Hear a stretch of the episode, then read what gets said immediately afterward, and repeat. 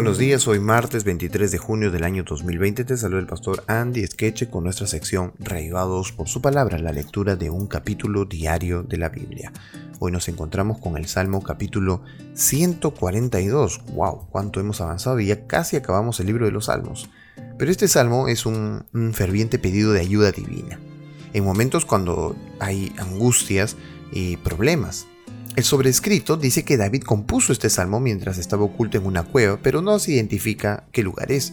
Puede haber sido la cueva de Adulán o Engadi, o alguna otra cueva que no se menciona en la historia. Algunos piensan que entre las dos mencionadas, lo más probable es que sea Engadi, pero fue en una cueva y fue en un momento de angustia. Así que vamos a darle lectura. Con mi voz clamaré a Jehová, con mi voz pediré a Jehová misericordia. Delante de él expondré mi queja delante de Él manifestaré mi angustia. Cuando mi espíritu se angustiaba dentro de mí, tú conociste mi senda. En el camino en que andaba, me escondieron lazo. Mira a mi diestra y observa, pues no hay quien me quiera conocer. No tengo refugio, ni hay quien cuide de mi vida. Clamé a ti, oh Jehová, dije, tú eres mi esperanza y mi porción en la tierra de los vivientes. Escucha mi clamor, porque estoy muy afligido. Líbrame de los que me persiguen, porque son más fuertes que yo. Saca mi alma de la cárcel para que alabe tu nombre. Me rodearon los justos, porque tú me serás propicio.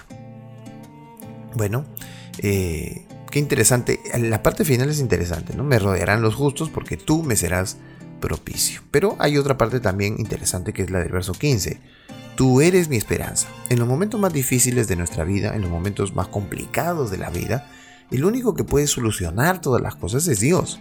Por lo tanto, si tú sientes o tienes en tu mente alguna situación difícil de entender, alguna amargura, alguna ira, alguna preocupación, angustia, miedo, llévala a Dios.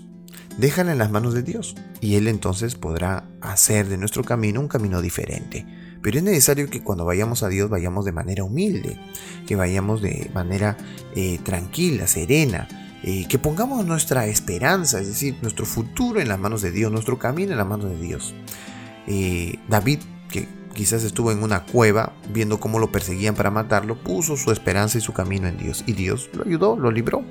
Por eso el pedido de él en el verso 7 saca mi alma de la cárcel, de la cárcel de la angustia, del dolor, del pesar para que pueda adorarte, para que pueda alabarte. Y esa debería ser nuestra conducta también.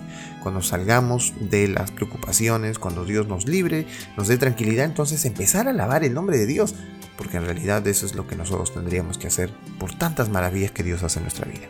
Que Dios te bendiga en este día y seas reavivado por su palabra.